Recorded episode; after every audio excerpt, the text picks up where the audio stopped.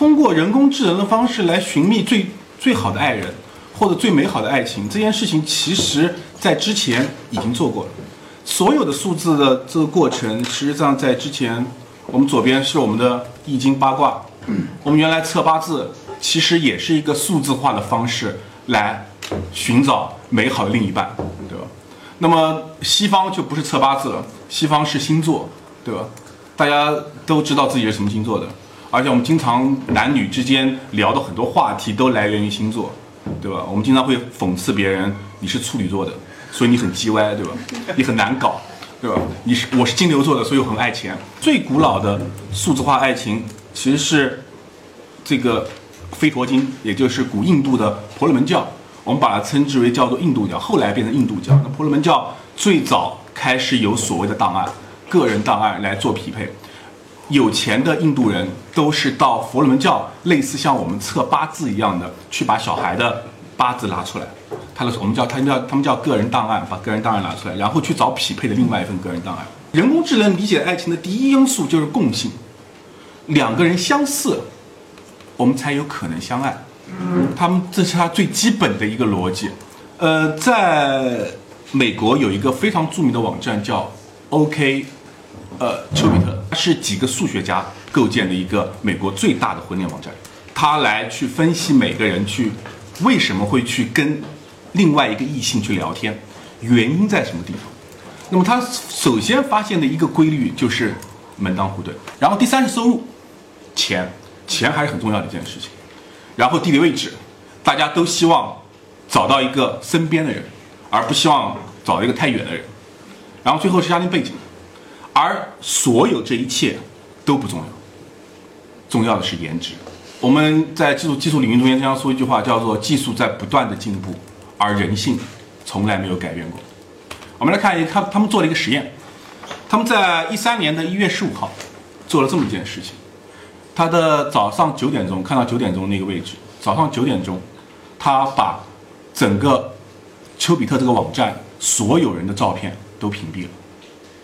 然后发现这个网站活跃度大幅度的下降，虚线是指平时正常的一个礼拜二的一个状况，而实深深红色的线就代表是它当天的那种状况。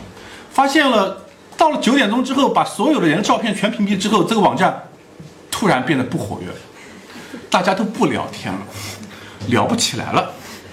颜值是很重要的一件事情。当然，他他发现了另外一件很有意趣、很有趣的事情。虽然大幅度的下降之后，出现了很多很有乐趣的事情，就是用户对于陌生人发来的第一条信息，他们的回复率提升了百分之四十四。也就是当有照片的时候，别人发给我信息，我可能不回，也可能回，对吧？我回复概率很低。但是当没有照片的时候，当别人发给你信息的时候，往往都回了。在这个看脸的时代，大概是这样，就是。没有照片之后，让我们有幻想的空间了，所以我认为大概这样的情况。第二点很有乐趣的一件事情是，不仅回了，而且回的很有深度。原本大家都在聊一些我们在文本发掘中间没有看到有什么明确的主题，但是很明显，当到了当这没有照片之后，大家都开始从肤浅的电影、电视、购物。开始聊到人生，聊到哲学，聊到历史，聊到政治，这样看上去颇具深度的聊天。然后下午四点钟，当天下午四点，网站恢复了用户的照片。看到四点钟活跃度一下子就上升上来了。呃，恢复了之后出了几件很很有意思的事情。在四点那一刻恢复了所有照片，紧接着。网站监测到两千两百正在聊天的人终止了聊天，莫名其妙的终止了聊天，然后前七个小时收到的所有良好后果全部没有了，大家开始不聊有深度的话题了，陌生人发了信息也开始不怎么爱回了，然后大家越来越谨慎的交换电话号码了，所以我们基本上得到了一件事情是。我们匹配度，所谓我们愿意跟别人交往、谈爱情的匹配度，第一点因素就是颜值。无论女生和男生再怎么认为外表不重要，事实上，你们都是看脸生活的，每个人都是看脸生活的，只是这个看脸的状况不一样罢了。所以我们经常在 OK OK 丘比特这个那那是有十几个数学家，他们共共同发表一篇论文，叫做“技术允许用户有多肤浅，那么用户就一定有那么肤浅”。我们来再看一下另外一件有意思的事情：照片的价值。这是一个老的 OKQ 比特的这个网站，它的右手边它有两个，看到有两个空空的五五星，对吧？它有它最早最早是有两个指标，一个指标叫性格，一个指标叫外表。那上面是外表，下面是性格，也就是他希望说这个女生长得好看，但是她的性格未必好，所以你要去分别对这个女生打分，或对这个男生打分，对这个用户打分。这是一个外表和性格的分布图，然后你们发现。它根本不是均匀分布在坐标上面的。大家看到这个图，如果懂一点点数学的话，就明白这样的一个道理：所有在网上的人认为长得好看的，性格都好。几乎所有人认为，大家看啊，长长相是五分的，绝大部分也都是四五分之间，对吧？长相是一的，一到二之间的，他的性格也都是一到二之间的，完全没有出现我们刚才想的真实社会中间应该有长得不好但性格很出众的人。对，比如像我这样，虽然长得不好看，但是这个性格其实挺好的，啊，但完全没有这样的情况。大家发现，性格和外表相关性如此之大，所以这是在 Q 比特网站中打的最高的一个女生。她完全没有任何的个人介绍和回答过任何的问题，她只有一张照片，她只有一张照片，她她的照片的看上去的打分，外表打分是五分。他性格打分也是五分，大家都认为长得好看的一定性格好，这是在网上，在数字化这种角度来说，我们在网上交友的时候，往往我们认为外表和性格是正相关的，我们往往忽视了在真实环境中间，事实上这两个完全不相干，对吧？长得好看的很多人，他们并不是性格或者是对事实对这个人并不一定是好人，比如说东条英机，东条英机是个非常大的帅哥。比如说，有些人认为张学良是个帅哥，我不这么认为，啊，但是很多人认为张公子是个帅哥，啊，比如说很多人认为李彦宏是个帅哥，对吧？OK，丘比特，因为丘比特这个网站因为是几个数学家做的，我非常建议大家善待身边的理工科的人，因为这个理工科的人，这个往往会有些，如果这个成长的经历不是非常好的话，他往往会有一些恶的趣味，他经常会做实验，他把同样的人，同样的一批人，然后呢？给不同的用户看，这批人怎么样的？怎么怎么给这些用户看呢？就有有有一些给用户只看照片，有一些不光给用户看照片，还给用户看个人说明以及他的一些 blog 啊、人生经历啊，或者一些对世界的感悟。然后他发现，用两组人对这个对同样的一个一个人有照片或者只有照片或者一个有照片和有文字的进行评判，他发现。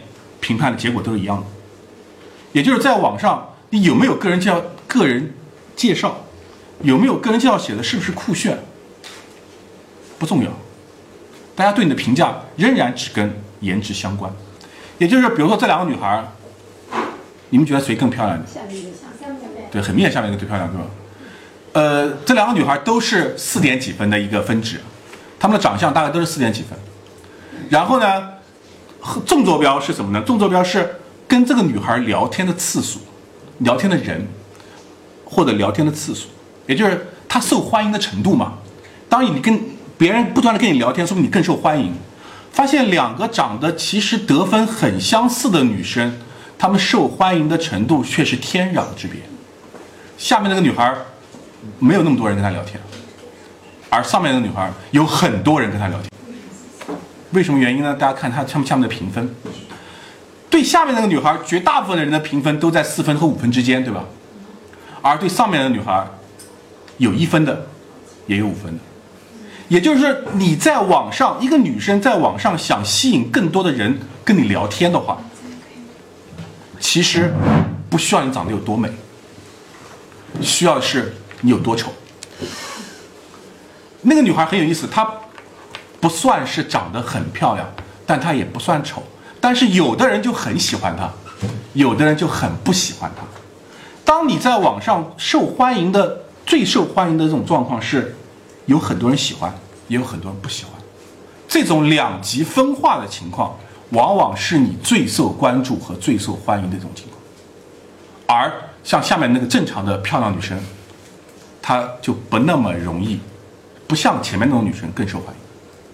还有一种受欢迎的就是神秘感，完全没有个人照片。你知道，完全没有个人照片。刚刚前面讲的，当你的照片完全不表现你自己的，不是自己的这张脸的话，也挺有神秘感的。经常会聊很深入的话题，大家会觉得不知道你到底长什么样子，但聊得很愉快，对吧？这这，他有一个专门的文章来表示照片的特性，怎么样的照片，怎么样的解析度，怎么样啊？当然，女生中间还有一个很重要，就是笑。微笑的照片比不微笑的照片大概增加了百分之四十的用户关注。啊，所以面带微笑，但大笑是没有的啊。面带微笑的照片，四十五度角面带微笑的照片是非常受到欢迎的一种状况，所以很重要。大家可以重新拍一下你的微信的头像。除了共性，我讲的除了这个外表之外，这些共性所谓的门当户对之外，还有没有其他的共性？当然有，我们叫做三观一致。三观一致也是很重重要的共性，对吧？我们不能说我们只是相似。就一定能够相爱，我们还必须要相关一致。呃，OK 丘比特这个网站提供了另外一种判断你如何三观一致的方法。什么方法呢？就是你上了之后，你必须回答问题，你必须回答一系列的问题。怎么评分呢？这件事情，计算机你知道它很很笨的，计算机必须是很精确的东西。从评评价这件事情呢，就是你对你所出的所有问题都要给一个标准答案，对吧？然后就你认为的答案，同时你还要标识这个问题是不是重要，包括哪些问题呢？不过比如说包括幽默的问题，比如说你谋杀过谁，你没有杀过人，你谋杀过谁，或者私人的问题，就是比如说你多久会谈论你的你的你的爱情，或者你上你总共谈了多少个女朋友，或者你上一个女朋友你跟她这个怎么分手的，还有一些常识性的问题，地球真的比太阳大吗？这个问题非常常见，这个问题在丘比特这个网站里面非常常见，我不知道美国人是不是。地理学这么不好，当然，我想在中国可能会有一些另外的问题，比如说你吃豆花是甜的还是咸的，对吧？你到底是喜欢吃苏州面还是喜欢吃这个这个这个四川面，对吧？那么有区分度问题主要集中在三个方面，第一个是性取向，很很容易理解，对吧？你性取向都不一样的，我怎么怎么跟你聊天，对吧？第二个就是兴趣，第三个就是底线，你的很多底线。的类似像这样这样的问题是非常非常重要的关系。除了三观一致的问题中间之后，我们又发现了三观一致中间出现了一些问题。即便我非常吻合，即便我三观又一致，但是有一个非常重要的叫房间里最漂亮女孩综合症。什么是房间里最漂亮女孩动身？就是比如说我们在一个酒吧里面或者在一个房间里面，我们看到一个女生身边有十个男生在跟她聊天。作为一个男人，我就不上去了。但是在网上。很有意思，因为你在网上跟每个人聊天的时候，你都觉得你是跟他私聊，你都觉得是一对一的在聊天。所以漂亮女生这件事情在网上会出现一个很奇怪的事情，你以为你是唯一的，但事实上她可能跟在跟八百多个人在聊天，在跟八百多人回复，对吧？但是一定有一定有反应，什么反应？当一个人跟多个人聊天的时候，往往。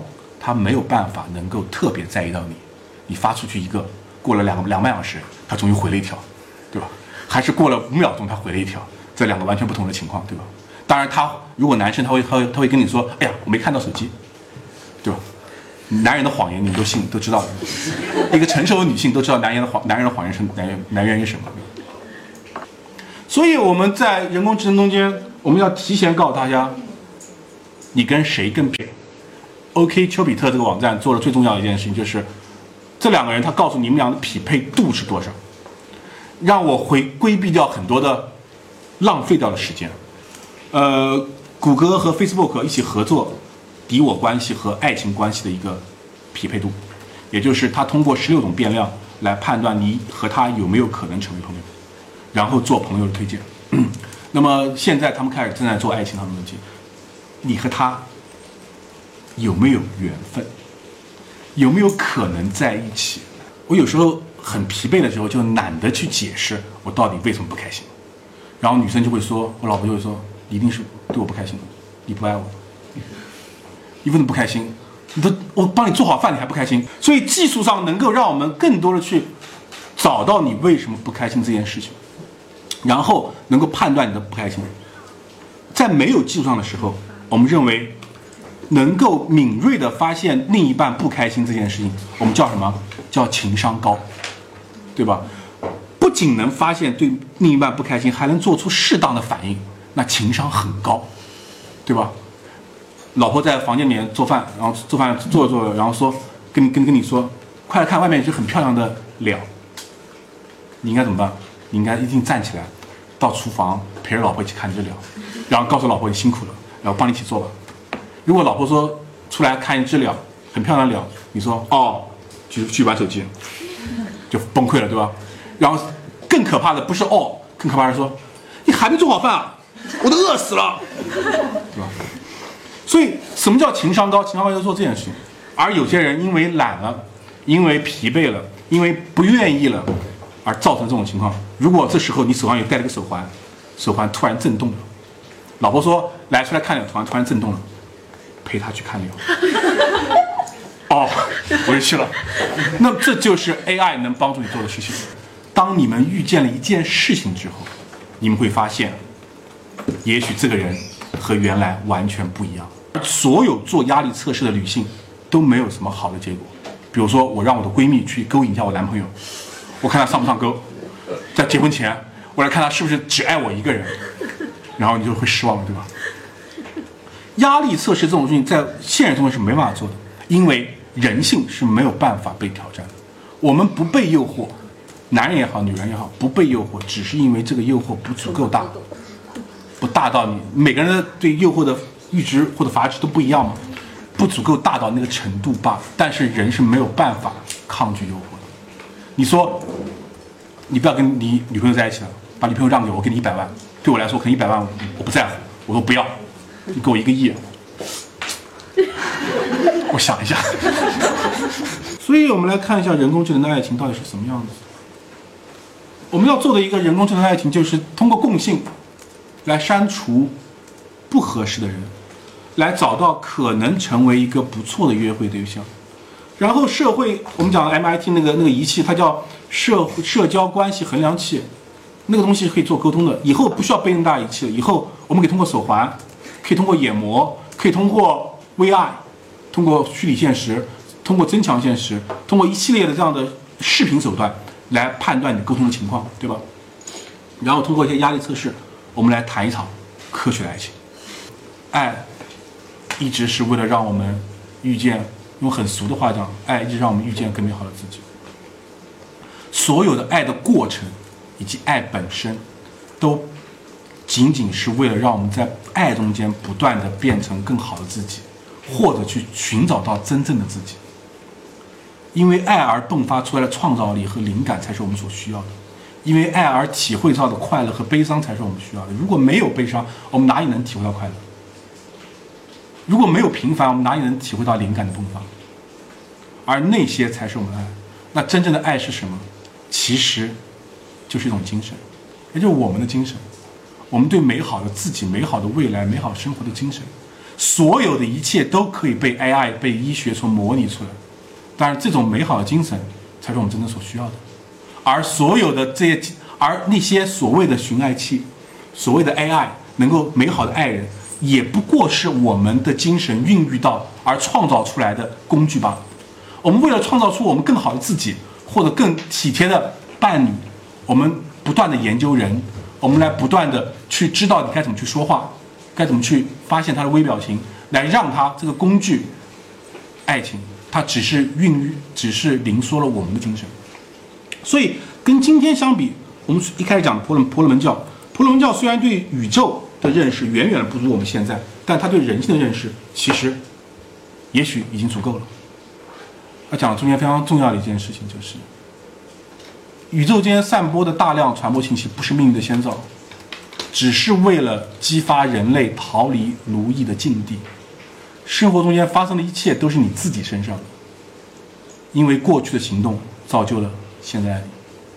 所以我认为精神才是爱。